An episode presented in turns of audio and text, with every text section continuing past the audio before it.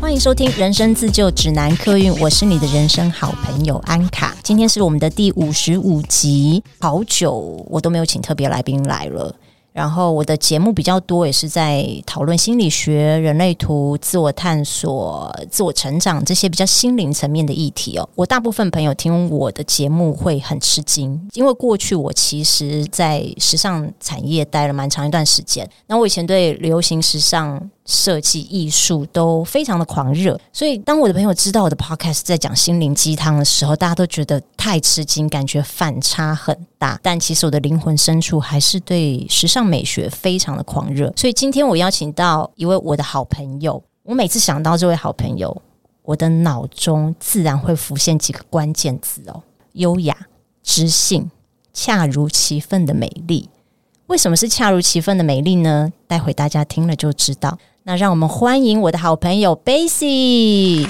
各位朋友，大家好，我是 Bessy。这是 Bessy 的第一次的 Podcast 的节目，我很开心能够邀请到她。Bessy 她是我以前念呃福大纺织 EMBA 的同学，然后工作上面也合作过很多次的专案。Bessy 目前是优雅美学的创办人，她的身份太多了，她的斜杠。太多了，他又是造型师、美姿美仪的讲师、生活风格讲师、个人仪态造型的顾问。我实在是不想要怎么介绍你，因为实在是太多多重身份。可不可以请你介绍一下你自己？其实应该是这么说，我现在最主要呢是在从事外在形象的教学。那如果我们套用在工作职场，我们会最常关注的就是在外在的专业形象。那外在专业形象其实就是包含你的外在的肢体，那肢体就是有你的姿态，那还有像是你的脸部的表情的服装而构成的一个专业形象。这是目前我最主要的涵盖的服务的范围。我其实认识 Bessy 的时候，Bessy 的主要工作对我来讲是是造型师，是对。之前我在做很多平面广告的时候，然后杂志的一些宣传稿的时候，我是请 Bessy 来跟我合作，一起配合我们造型这一部分。但我知道呢，Bessy 的职业很多重。一开始 Bessy 是做空服员，然后做造型师，然后这几年呢，他又转型成讲师。那他讲课内容很多，他的学生也很多元，不管是年龄或者是学生的职业。都非常的广泛，知道他的近况的时候，我都觉得哇。好棒哦！为什么他这么的勇敢的去尝试很多我们一般人不会去做的事情？包括像现在做呃生活风格讲师，然后教一些比较熟龄的长辈做呃他们的造型的打扮，然后个人的造型的服务。我觉得这对我来讲都是一个很跨领域，然后要很勇敢，然后也要很积极啊！不但要充实自己，你还要很知道怎么跟。身边所有的人沟通的一个职业。一开始在跟 Base 在聊这一次 Podcast 要讲什么的时候，其实我最想知道的是，你在每一次转换你的身份的时候，你是为什么会想转换这个身份？还有就是你对你的不同的身份这个转换有没有一个什么适应期啊？比如说前期要做什么准备？你要怎么充实自己？那后面你真的开始做这件事情的时候，你有遇到什么样子的困难？然后。中间你是怎么去适应、去调试的？好，刚听了安卡的介绍，后来我自己稍微头脑回想了一下，呃，目前其实我觉得我做的这些事情，应该是我从小到大，我每天生活上会遇到的。我从小就是在美容院长大，其实我每天放学之后想要赶快回家，因为我回家呢，就是看着美容院的阿姨，他们经过可能美发师的发型的吹整或烫完头发之后，他看镜子里头的自己的眼神，那种自信就是让我印象很深刻。所以，Bessy，你们家妈妈小时候是开，呃，你小时候妈妈是开美容院的，对，哦，那美容院的客人也都是。长辈们吗？就是街坊邻居这些。嗯，当时妈妈在从事美容院的工作，她还蛮有想法跟决心的。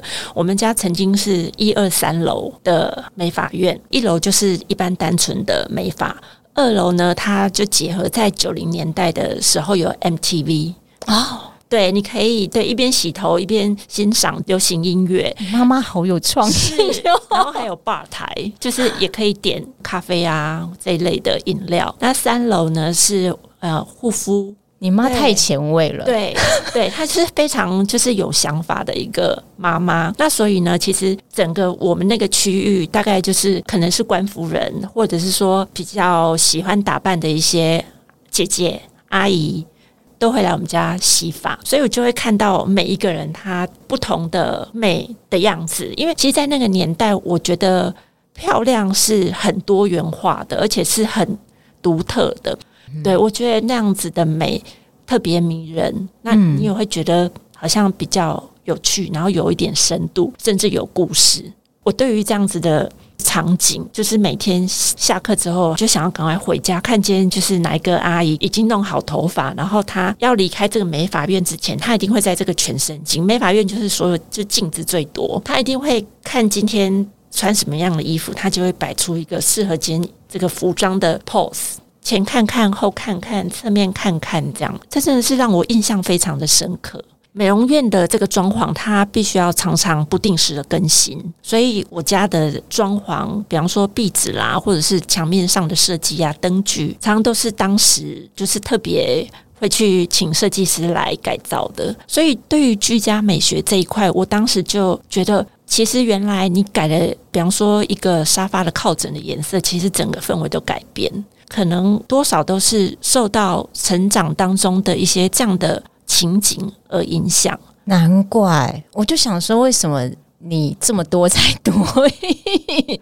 说到这边呢，就是我前几天跟 Bessy 要了一下人类图哦，我一看就会心微笑了一下，因为 Bessy 不了解人类图嘛。那我因为已经研究人类图蛮长一段时间，所以我一看到 Bessy 人类图的时候就，哇，Bessy 真的有活出他的。这张人类图天生给他的设计，哦，嗯，开心。对，那这个我觉得先不讲，因为我们今天主题不是讲这个，但是节目最后我可以大致上讲一下 Bessy 的人类图是什么。那各位听众朋友可以在听我们这个访谈过程当中去感受一下 Bessy 的人类图，到最后再来解开谜底。好吧，我们好像在。二十几岁、三十几岁、四十几岁，我们对于我们自己外貌打扮，随着年龄有不同的想法。呃，你接触到这么多的学生，因为我知道你有在学校教课，所以是蛮年轻的，可能也都十几二十岁。然后你也有在企业教课，然后你也有在某大航空公司里面教课。那在这些不同的年龄层当中，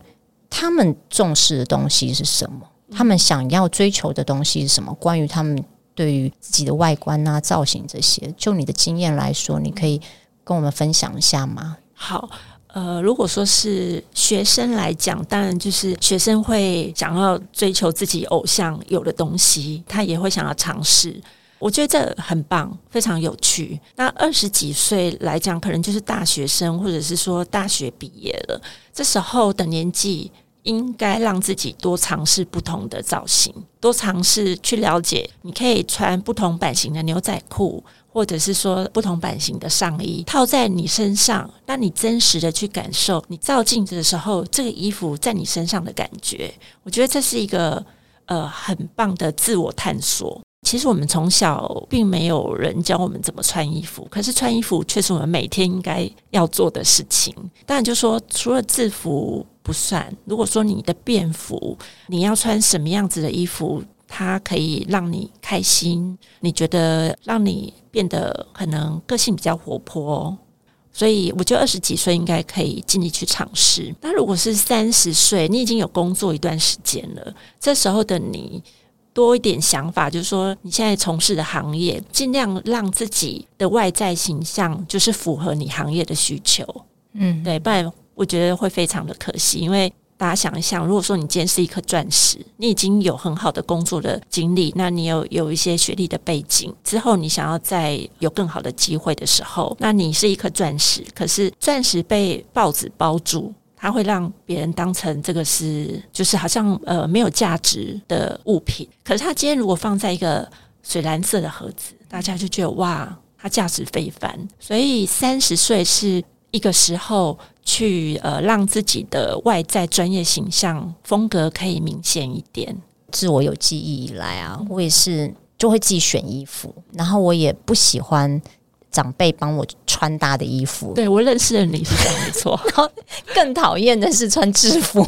我也是，对，我高中选学校，我是看制服选学校，我还可以这样，不是以分数来选学校。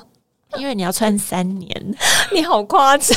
我记得我高中的时候，我高中读的学校是只能穿白色球鞋。我们现在白色球鞋很流行，对不对？对。可是，在我们那年代，白色球鞋就是无聊，对，就是无聊的代表。所以我那时候就偷偷买了好多不同的球鞋，而且都是有带颜色的，就会趁那个纠察队没有发现，或纠察队在收队的时候，我是赶快溜进学校里面。没错，就觉得。你穿这样，你自己感觉很开心。对，然后我每天穿那个我喜欢的球鞋去上学，我心情就非常好。走在学校里面，我都觉得走路有风。对，你刚刚讲说三十几岁要穿出自己的专业形象啊，我回想起我三十几岁的时候，的确真的也是这样。因为我二十几岁开始做业务，做到三十出头岁，所以那时候买的衣服都是比较是业务性质的那一种，比如西装裤啊、裙子啊、衬衫、上衣这些。然后后来我转做行销，然后又是在百货公司里面做行销的时候，那些衣服完全用不到，会让我觉得格格不入。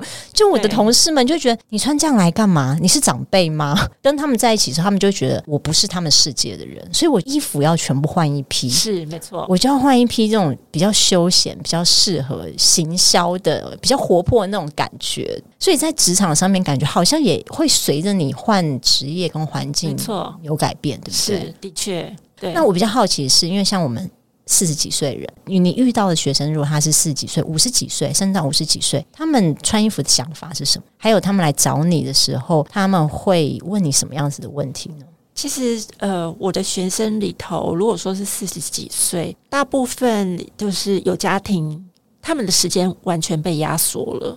早上要准备孩子，然后你要通勤，然后你晚上你可能如果不小心加班，你回到家里的时间又很少，所以其实你在自己身上时间就越来越少了。大家会想要就是说找到最精准的方式。我常什么是最精准的最精准的方式？就是说，其实我们可以去帮自己设计适合你当时呃身份地位还有你需求的服装。因为其实我觉得在台湾来讲，就是说大家生活都比较随性，就是一般的大型企业也不会要求穿着的太 formal。那我会建议就是说，你去设定一个月里头会有十套衣服，你用这十套衣服来去做替换或者是轮搭。对，那你在上班的时候打开衣橱，你很确定就这几套不用挑，你直接穿去上班，你不会出错。你先去做设定，懂？这样我早上起床就不会匆匆忙忙。是，那你也不会怀疑说，我今天穿这样好吗？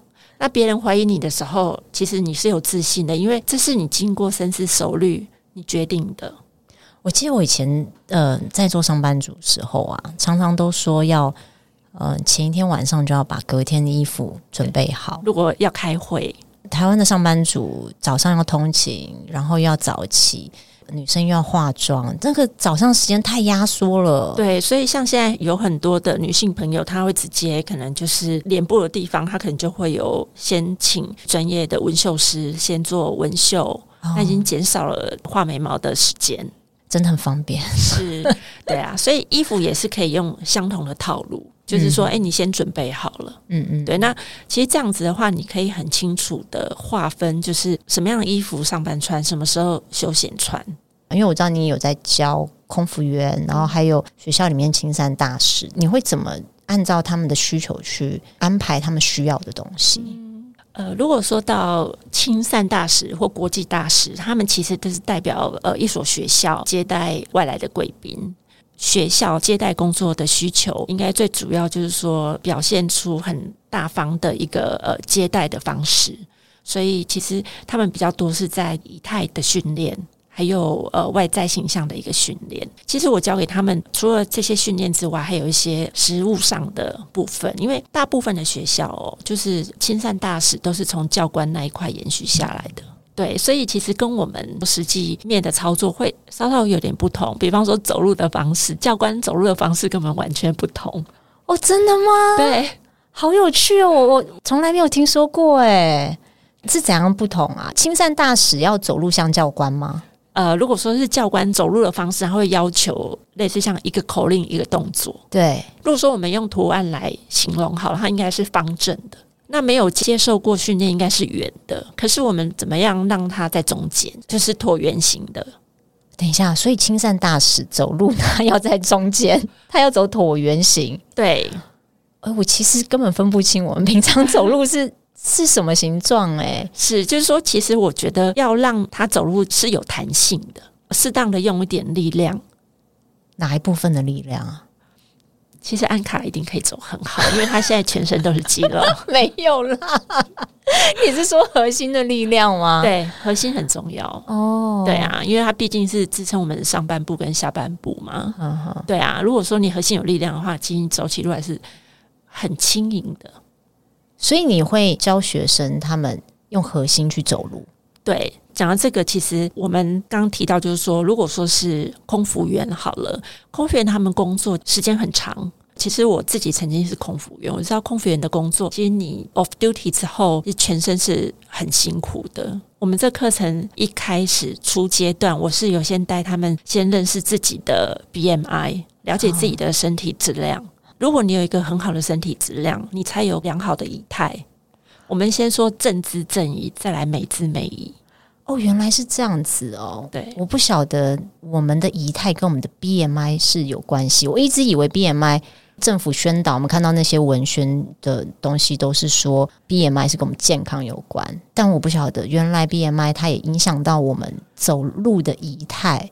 我认为这是息息相关，因为仪态这件事情其实是跟意识有关。其实像健康这件事情，也是跟意识有关。就是没有人可以要求你或逼着你一定要去运动，或者是你一定要过什么样的生活，都是你透过自己的意识去提醒自己，你这样做其实对自己是好的，是加分的。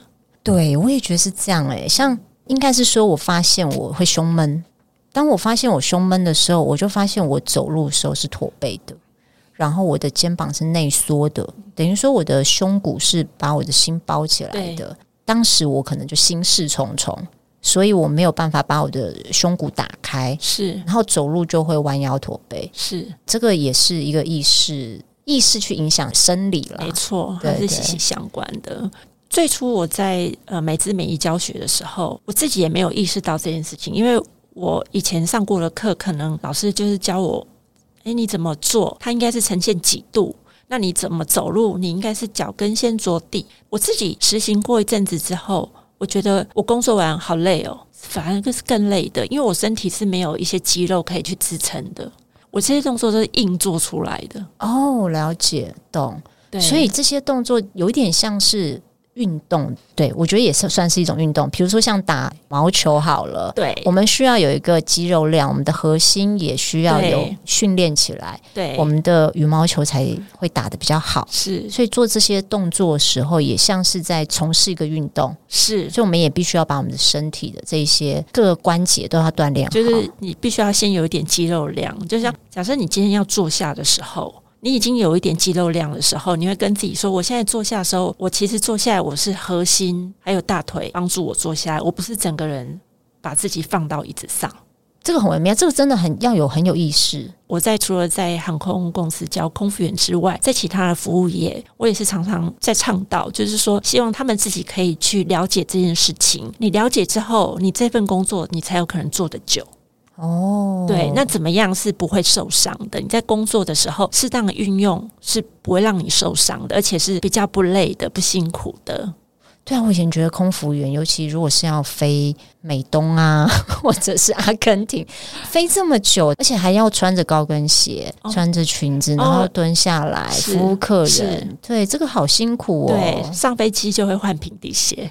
对，但但是还是很辛苦啊。对，其实他是真的蛮辛苦所以我觉得就是说，你先从了解自己。如果说你了解自己之后，可以从你的饮食、作息，还有你的运动，你去帮自己做分配。以我的角度来看，这才是一个专业的任何职场的一个人士。就是说，你对你自己负责，那你一定会有一个好的形象。基本上应该是蛮正面的。诶，那我想要问一下，就是。我觉得你的工作是跟人是很靠近的。我自己啦，在肢体上会更加觉得很靠近，会有障碍。很奇怪哦，我我以前在美国的时候，人家不是说在国外应该会养成那种很容易就跟人家亲亲抱抱这种习惯吗？可是其实我反而会比较怕去跟人家肢体上面很接触。可是像你的工作，你就肢体上要跟人家身体要靠得很近，而且那些学生在你面前，他们的身材样貌应该也是一览无遗的。会不会有一些？学生在你面前身材样貌一览无遗，然后会觉得很害羞啊，或很尴尬之类的。首先，你要让他觉得你是很专业，你是用专业的角度跟方法来帮助他，然后你要让他觉得他信任你。这个很难，的确不简单。嗯，所以我觉得切入点应该就是可能可以让他先了解你待会会帮他做什么样子的呃，可能外在形象的一些服务，然后先说服他。你会先告诉他说，接下来你要帮他做什么事情？对，其实我觉得刚刚安卡问的，如果说以最靠近距离的外在，应该是指向是彩妆的服务。对对，彩妆的服务，如果中年女性来讲，其实大家基本上都有自属于自己的方式，自己习惯的方式。对，嗯，我觉得这个部分是我常遇到会比较困难的。对，有些人他就习惯要画这个颜色的眼影，可是可能你看了他的肤质，跟他比对他的衣服之后，你觉得他比较适合另外一种的化妆方式，对，对他可能会不习惯，对不对？对，那这时候呢，其实你就是可以呃调整。他的，比方说眼睛的两边，让他看有什么不一样。刚开始你就是力道不要太重，慢慢来，然后让他慢慢去接受这样的调整。嗯，不要一下子就是改变太大。造型，觉得最终的目的就是要让人感到舒服。他即便今天变成你认为的很漂亮，可是他觉得不舒服，这样就。也是很可惜，在你的这个教学这个过程当中，有没有遇到什么学生的案例是让你觉得比较印象深刻的？我所谓印象深刻是说，或许他之前习惯某一些化妆方式、造型的方式，跟你上课之后，或是找你做顾问之后，然后他有很大的改变。那这个改变可能也不只是影响到他自己本身，有可能在他的工作上面也因此。受惠啊，或者人际关系上面有一些改进啊、进步之类的。一边工作的时候，我觉得我接触到的一些女性朋友，她们也教我很多。你每一次接触到不同的这个客户或女性朋友，你都会从她们身上学到很多。然后，另外的一位姐姐，第一次帮她服务的时候。我觉得他也开启我人生不同的视野。呃，我记得我第一次帮他服务的时候是在一零一的高楼的餐厅。那他那一天的主题呢，就是说他五十岁，他要招待所有在他这一人生当中帮助他的一些朋友、同事，好有意义哦。对对，然后他很用心，就是说在这个餐厅入口布置的时候，他放了很多以前跟同事相处的照片。现场呢，准备了三套衣服，我帮他换了三套造型。是有主题的吗？还是就五十岁大寿哦？然后感谢曾经在他的人生当中，呃，陪伴他的，然后帮助他的这些朋友。所以这件事给你的印象很深刻，你的感想非常深刻。嗯嗯，然后从此之后呢，就是他公司每一年他是公司的业务主管，嗯，就是台湾的业务主管，我就帮他每一年的尾牙，他们业务一定是办得很盛大，嗯，他每一年都帮自己准备三套。好可爱！他说我同事每年都很期待。我觉得他很有主管的风范，因为其实成为一位业务主管，他就是要带起大家同仁开心的心情，他可以娱乐大家。你平常大家都这么辛苦，他要谢谢大家。我在这一天，我就是尽其所能的娱乐大家。那像这样子这么高阶的主管，你在服务他的时候，会不会遇到一些比较困难的？因为我我觉得啦，就是高阶主管能做到高阶主管，一定是他对他对很多小细节啊，或是说他对于自己会有一些坚持。那如果你遇到这些坚持的时候，你会怎么去跟他 沟通？其实如果他真的坚持，就是我会顺着他，因为这样会会比较安全感，对不对？就是他会比较舒服。尤其是如果说他待会要接受媒体的访问，其实我觉得第一次合作都只是大家在互相了解彼此。之后你会看到她有一些改变，比方说她可能是一个很娇小的女性，刚开始你就看到就是说她穿很长的外套跟很长的裤子，整个造型来讲，我们会建议她就是说至少穿合身，但是你不要穿太大件，那你甚至可以再缩短一点。这样你整体看起来比较利落。其实我后来已经合作了很久了，也是超过十年。我发现他已经跟原来的他的穿着有非常大的调整跟改变。你必须要给他时间，慢慢的去接受，也愿意去听。我觉得能成为一家公司的高阶主管，他要处理的事情很多，那他也会想要去尝试，那他也能接受，这是他最棒的地方。呃，我们都知道说，我们的内心状态会改变一个人的。外观是对，像以前我的朋友看到我都会觉得啊，我看起来就是一个很难搞的人，很 tough 的人。可这几年我的朋友看到我都会觉得，哎，我好像变得比较柔和。哦，连我妈说，你最近怎么看起来那个脸不一样？我说不一样，我什么都没做呢。我以为我妈要讲什么脸哪里长斑啊，干嘛？我的确长斑。然后她就说，不是不是，你这看起来这个脸的线条好像比较柔和。对，那我们知道我们的内心会改变我们的外在。外在会改变我们的内心吗？就你的观察，其实我觉得最明显，我们用颜色，你长时间穿比较明亮的颜色，其实会让一个人变得比较开朗。对，然后我都常常穿黑色，诶，我心里很黑暗。我觉得安卡应该也是习惯，没有，我觉得我就一阵子一阵，有一阵子我很爱穿大地色，有某一年的时候，我的衣服都是。大地色系，我的上衣跟裤子全部大地色系。对，那黑色的确是会比较习惯，也比较对我来讲比较安全。就是我今天如果没有特殊否什么目的性的话，嗯。好了，我就是比较懒惰，这样我就不用想，我不用花那么多时间，就是你知道又要搞这些，要搞那些，对对啊。其实我觉得很好，就是回到我们之前讲，就是说你已经先设定好，就可能就这些衣服是你什么场合穿的嘛。如果说今天是礼拜一，你就不要穿黑色了。不好意思，我们今天录音的当下就是礼拜一 哦，我还没有讲完。如果说你礼拜一，但是你又不想上班，像我们两个都很想，就是很期待今天的访问，所以这对于我们来讲没有什么的影响。但如果说你礼拜一，你就觉得今天要开会很讨厌，然后很懒或很热，那你就不要穿黑色，你应该穿一个比较明亮的颜色，就是让自己的心情好一点。对对，而且别人在看到你的时候也会对你微笑。哦，真的哈、哦，对，他会觉得你看起来就很可爱。很阳光，你就穿一个橘色、黄色。哎、欸，我真的觉得我是懒惰哎、欸。你看我上次跟你去参加时装周的时候，我是真的有打扮。对啊，还有被呃专访，没有啦，没有专访，我就是有被街拍。但我真的是一个很就是要目标 导向。如果没有目标，我真的觉得我。啊，就这样出门也是可以的啦。对啊，对，因为你有条件啦，就是说，因为安卡他现在就是整个身体的状态很好，所以我觉得，如果说你是在一个身体线条跟呃肤色都很好的一个情况之下，我们都会说，不管是剪裁或者是颜色，其实越单一是越好的哦，因为你本人的特质已经很强了，难怪是不是？是。可是我小时候的确真的很喜欢。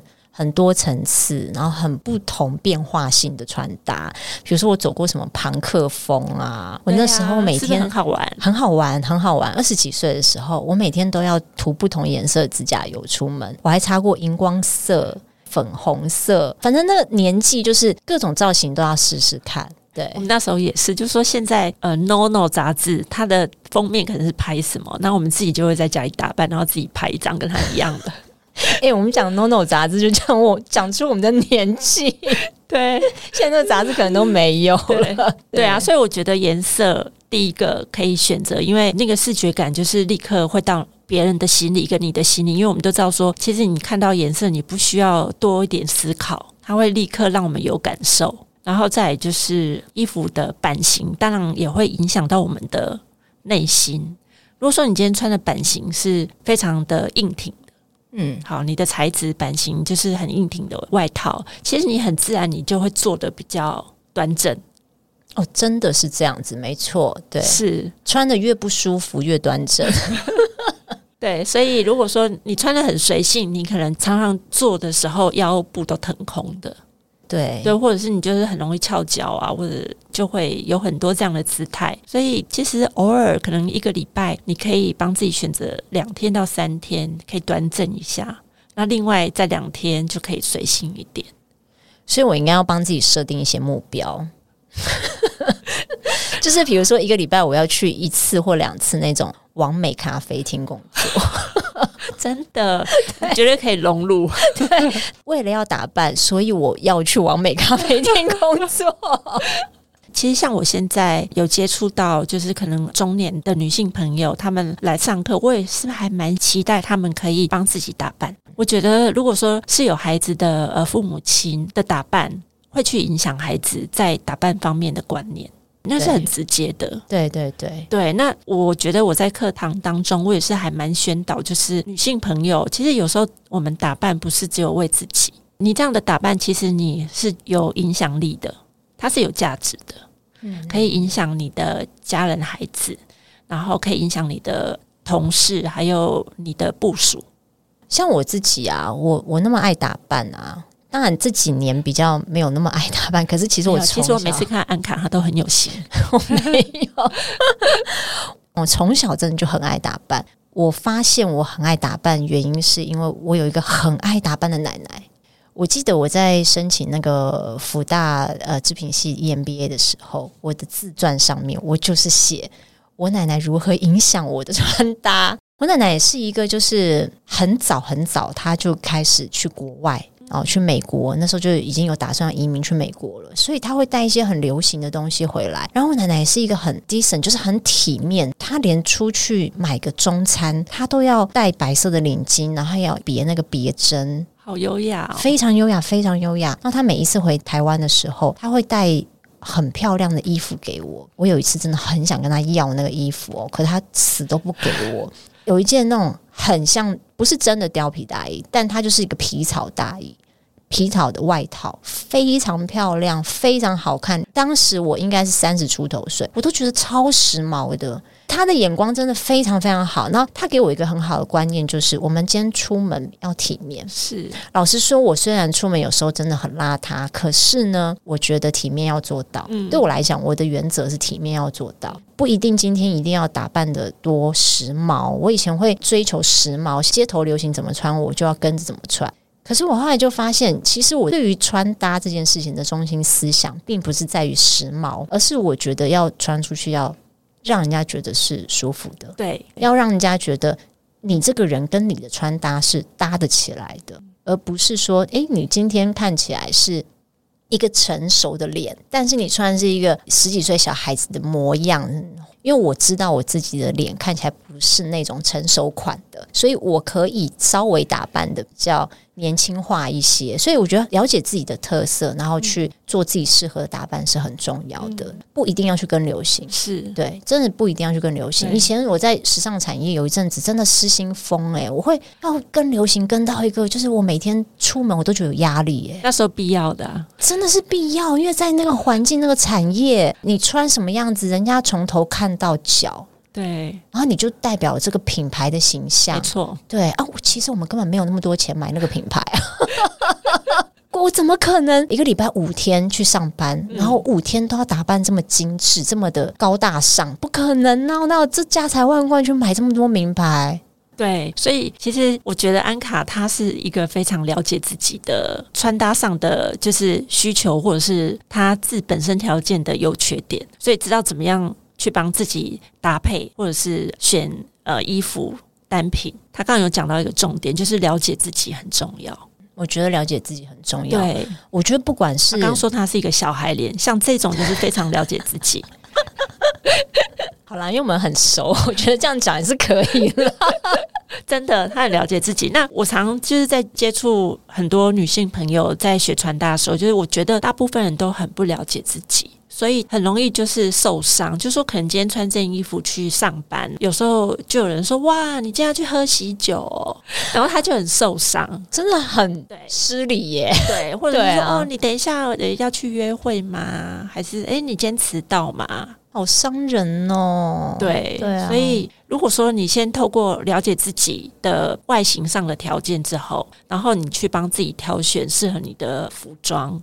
之后，即便再有人对你讲出什么话，其实他对你不会有影响，他不会进去你的心里。对，真的是这样，因为错你就是了解自己，然后建立自己的穿搭的一个系统跟选择，这个过程会去建立你的信心。我的频道虽然一直都在讲自我探索，我一直往心里面探索，但是其实我们对于我们自己外在的探索，它也是包含了我们自己往自己内心去了解自己的其中的一个步骤。你连你自己的外观都不是很了解，而且你不太 care 你的外观，甚至比如说有一阵子对自己很没有自信的时候，我是不喜欢照镜子，这个就是一个很明显的影响。当你觉得你自己比较有自信心的时候。当然会比较愿意去照镜子，而不是自恋的那一种。是你会愿意想要去检视自己哪里是好的，然后哪里需要去加强。嗯，对。所以我觉得这个心理它不只影响外表，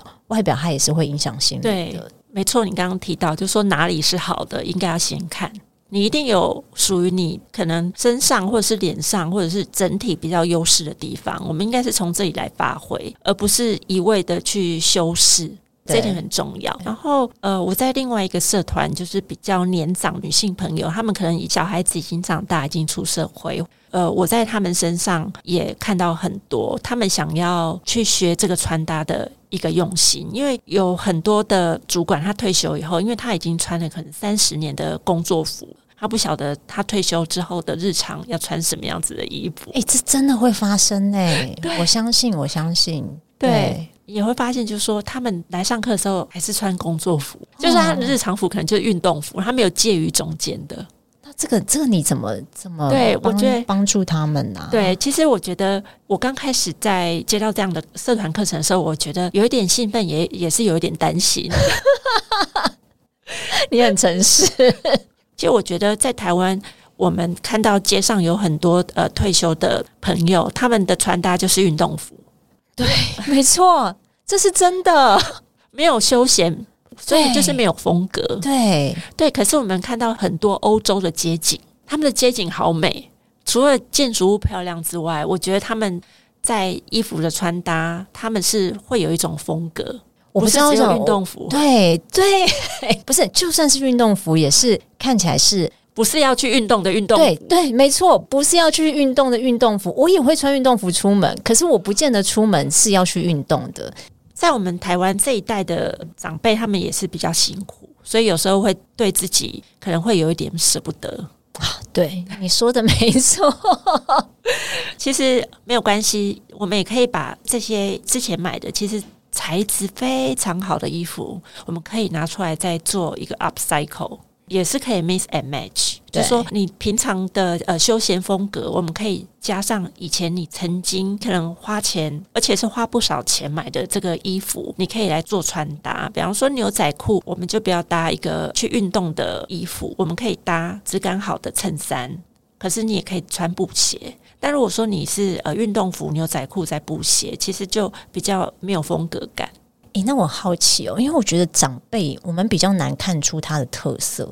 我们在帮人家做造型的时候，一定会先，我觉得我们应该都有这个敏锐度，会看出这个人的特色在哪里，优点在哪里。不管是他的外形，或者是说他的我们讲气质，那个魁那种感觉，我们可能很快可以看得出来这个人的特点在哪里，要怎么去帮他做搭配。可是我觉得长辈很难呢，所以当你遇到长辈的时候，又要帮他们做造型，或者教他们做造型的时候，你怎么去看到他们的优点，给他们建议？从这里的话，有一个方式，就是说，其实观察五官的形状跟他的个性。其实我觉得来上课的长辈，他们的脸都很漂亮，因为他们长期都有微笑，所以他即便脸上有线条，他的线条都是曲线。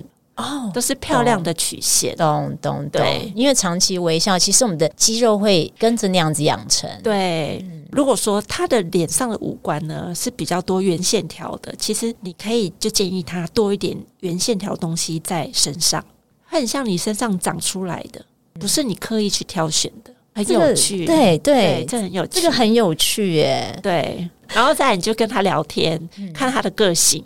他是属于拘谨的，还是比较活泼开放的？从他的个性，你也可以去观察他比较适合什么样子的颜色。那长辈来上课，上完课之后感觉怎么样呢？有几位他们很可爱，他们来上课的时候会说：“我女儿现在啊，看到我每次出门自拍啊，她就觉得很羡慕我，说我怎么这么会打扮，而且我们多了一些打扮的话题，她觉得很开心。哦”因为我们来上课就是有规定，所有的学员每天出门都要自拍，这个好有趣啊！出门前你要在全身镜前要检视从头到脚一整身的风格。是不是太多？那它的比例好不好？有没有协调？因为我觉得这个很棒，欸，很棒。对对，因为我觉得是一个仪式感。对，仪式感。之前前几年“仪式感”这三个字被很泛滥的使用，然后我就觉得仪式感这东西有这么重要吗？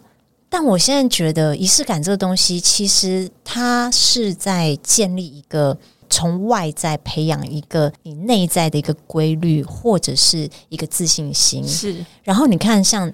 长辈他们其实退休之后，很多长辈他们会有点失去人生方向，不知道接下来要做什么。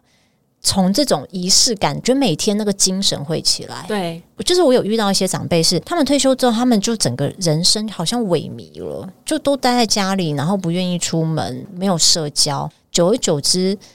我觉得自己也很容易会有一些心理上的疾病或者身体上的疾病，对，缺少社交这一部分。那每天如果出门前有这个仪式感，然后从头到尾检视自己的身体，你也会对自己的身体会有更多的觉察跟觉知。今天你哪里的身体状况不舒服，或者是哪里多了一块肉，就是你也会提早去察觉到自己不对劲的地方。这是真的爱自己。对对，对，其实家人看他这么开心，大家也会很开心，嗯，然后会跟他有多一点的话题。那我们来上课的时候，还有一个建议，就是说会建议他们身上至少有一项东西是现在流行的，嗯，年轻人会想用的。我说可以背小费包啊，哇塞，你就放手机啊，手机一定是要用的。诶，这个很有创意，对，我觉得这个是跟时代的一个对话，要不然久而久之，他们就跟。时代脱节，我们不要讲年轻人啦，就是跟时代脱节。对，因为你的外在的穿着就是内在的思想。你做这样子的一个打扮，其实年轻这一代就会觉得说：“哦，你是可以沟通的。”这样我们跟长辈也不会觉得距离这么远。对，他会觉得：“哇，你好酷哦！”对，而且也有比较多的话题可以去去聊天。是，诶，那我想问你啊，我觉得我认识的你一直都是一个很正向乐观的人。很快速也很容易去看到别人的需求，但你也会在一个很适当距离去提供你的协助。这一部分是你本身的个性吗？还是说这也是从工作当中去培养出来的一个习惯之类？因为对我来讲，这是一个很难做到的事。我觉得我们有时候会容易看到别人的需求，然后就容易给出嗯对方的需要，可是我们忽略了那一个适当距离。对，我觉得其实这个部分真的不简单，但尽力做。对于我来讲，我觉得从我学校毕业之后进入一家企业，这家企业它给予我的受训影响了我一辈子。所以毕业之后的第一份工作，其实会影响一个人一辈子。尤其当时就是空服员这份工作，它是非常的严格跟严谨，必须要很快，你要很可以很慢，你要很大，你要要很小。你要在里头非常的有弹性。一架飞机，你可能后舱有两百多个乘客，你走一圈，必须要去观察到这些乘客他们的需求，所以观察力很重要。嗯。那如果说你是在前舱，就是乘客相对来讲比较少，可是这些乘客大家都是要非常的高贵的乘客，对，了解头等舱的是。我觉得是因为有这样子的一个工作经历，所以让我现在在做很多事情的时候，帮助我很多加分。其实我觉得刚出社会，你就要像海绵一样，你看到什么就是要一直吸收。我因为从小的关系，我觉得观察别人在做什么，对于我来讲，好像是变成了张开眼睛就会去做的事情。对，所以毕业后的第一份工作会影响一个人一生。我在工作的时候，我觉得我有找到让我想要学习的 mentor。这些对象对我来讲也是影响我很大。我在节目一开始的时候，我介绍 Bessy，我有说她是恰如其分的美丽，这真是我真实的感觉。就是一眼看到她，就会觉得她很很优雅，然后很有气质，很有质感。我觉得优雅的面对人生，是我这几年来观察到你的整个人的中心思想，我感觉。就我我观察出来的，然后你也很坚持这个理念，然后我就好奇，为什么优雅的面对人生对你来讲这么的重要？还有你现在是怎么去实现去优雅的面对你的人生？因为我们不是二十几岁、三十几岁，我们不能像二十几岁的小孩子很冲动、很急躁的面对我们人生。三十几岁的时候，我们要很积极的面对我们人生。四十几岁的时候，我真的觉得是要，甚至五十岁哦，我都觉得是要。优雅的面对我们的人生。刚刚安凯有讲到，就是优雅，优雅就 elegant，它的字根就是一个选择。像我们现在其实很多事情，在这个年纪，你要去做选择，你可以选择去争取，你也可以选择去放下。你刚刚这样讲的时候，我才回想，就是说，有时候我在发文的时候，我都会写一个安静的静，可能是我也是追求。安静，然后我当时的心也是蛮平静的，选择我自己在一个中庸的一个状态，自己觉得很舒服。我相信这样，身边人应该也会很舒服。这跟你的人类图非常非常的 match，真的，真的，我我待会再来说，我收获。非常多，真的，真的，真的，真的。除了就是专业知识之外，我觉得透过跟 Bessy 的对谈，然后我在看了他的图之后，他把他自己的人类图活得很好。谢谢。他不用了解他人类图，可是他有找到他生命当中他自己的天赋才华，然后他也很勇于把自己的那一面给活出来。其实 Bessy 是显示生产者啦。我现在讲的东西，你大概觉得是外星语。对，我的 我的听众应该都知道，它是显示生产者，它有五十五通道，我也有这一条通道，所以为什么我们两个会是好朋友？大家应该知道，河图的话，人类图的河图，如果有同样的通道的话，会是相处很和谐的，很舒服的，因为你有东西，我也有嘛，有一点像惺惺相惜，在同一个空间会觉得很自在。我知道你在做什么，你也知道我在做什么。另外就是它有四八一六通道，这条通道叫做才华通道，也叫做大师通道。有这条通道的人呢，会很不自觉去钻研自己喜欢的东西。你也可以说它是职人通道。我想你应该也非常清楚知道你喜欢的东西，你就是会一股脑儿的钻进去研究，对不对？对。所以才会成就现在的你，斜杠各种身份，但是其实都不离开跟美、跟优雅有关、跟时尚流行有关的东西。你刚刚讲说，你觉得你只要把自己做好中庸，然后得到一个安静，你身边的人也会跟你一样得到这个安静，这就是五十五这条通道发挥的。力量五十五通道叫做韵律通道。真正这条通道的用意是，如果你能够活出你自己，你自然就可以影响身边的人。Bessy 把这条通道也活得非常好。然后 Bessy 总共有六条通道，我只有四条通道哦。所以这个意思是你还有五七三四这条通道，然后也有三四十这条通道，都是非常有活力、有生命力的通道。其实我觉得。在每一个阶段都会遇到不同的，我不晓得他们是谁派来的。没错，我也常常会这样讲，是不是？我也会这样想，对，不知道谁派来，宇宙派来的。对，就是说最初开始在做造型的时候，我单纯我只想要把妆发这样的事情做好。有一天呢，就是在我第一份工作，我很尊敬的一位学姐，我请她帮我写一些东西，她开启了我做企业教学这条路。其实这个是荐骨的回应，各位听众朋友，我现在就示范给大家看，这就是荐骨的回应哦。我的观察啦，可能这个学姐写的东西，Basic 看到之后，她的荐骨有了回应，所以影响了她去决定展开她之后的呃某些计划，或是人生的方向。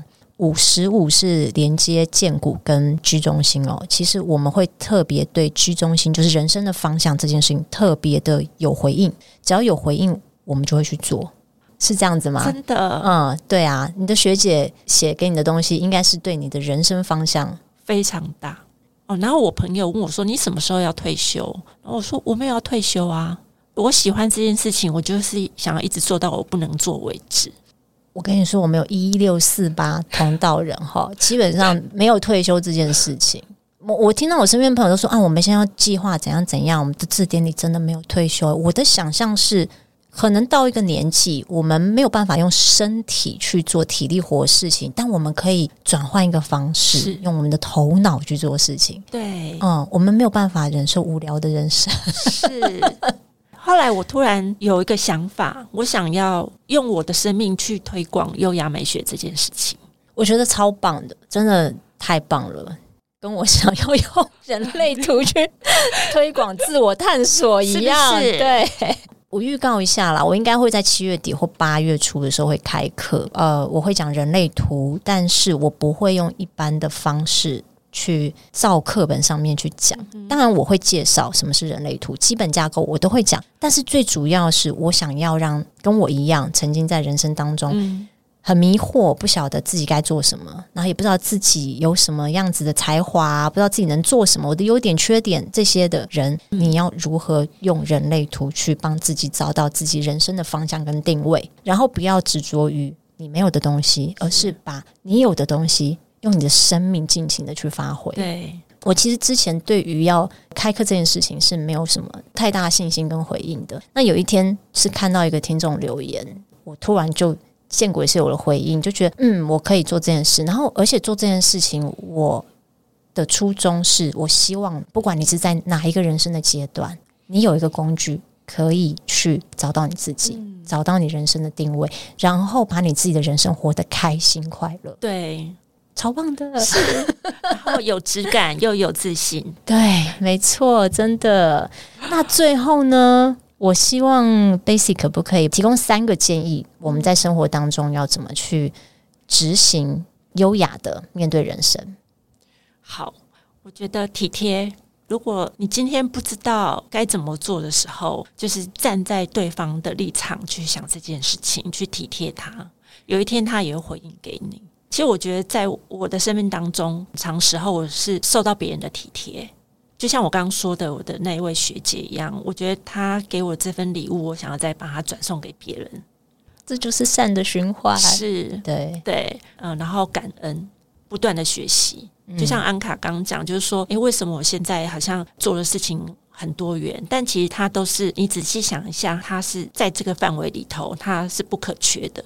那最后怎么让它成为生活中的一部分？太棒了，太受用了！谢谢大家，谢谢 bassy。我今天觉得我自己获益良多。然后我的节目其实很少邀请来宾。但是我每一次邀请来宾的时候，不要这么说。我每一次邀请来宾呢，都是我会有回应的事情。对我来讲是人生的典范。虽然你不是六爻人，这个你又听不懂了。但是好，Bassy 是五一人啊。五一人其实是非常有才华的，然后很有大将之风的。所以我我邀请 Bassy 来上节目，是因为我觉得在他身上我学习到很多东西。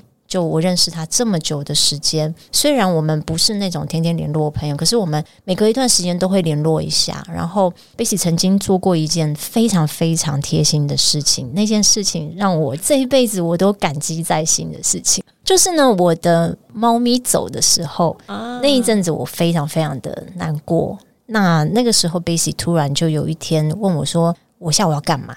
Bessy 不是住在台北哦，他远从他家来到台北，然后带我出去参加一个活动。他让我觉得真的很温暖，因为他看到我的难过跟伤心，他也知道在那个时候，就像他讲的体贴，然后呃感谢身边帮助过自己的人。我觉得 Bessy 完全都活出了自己的理念，谢谢。然后这也是我觉得我的人生想要学习的东西。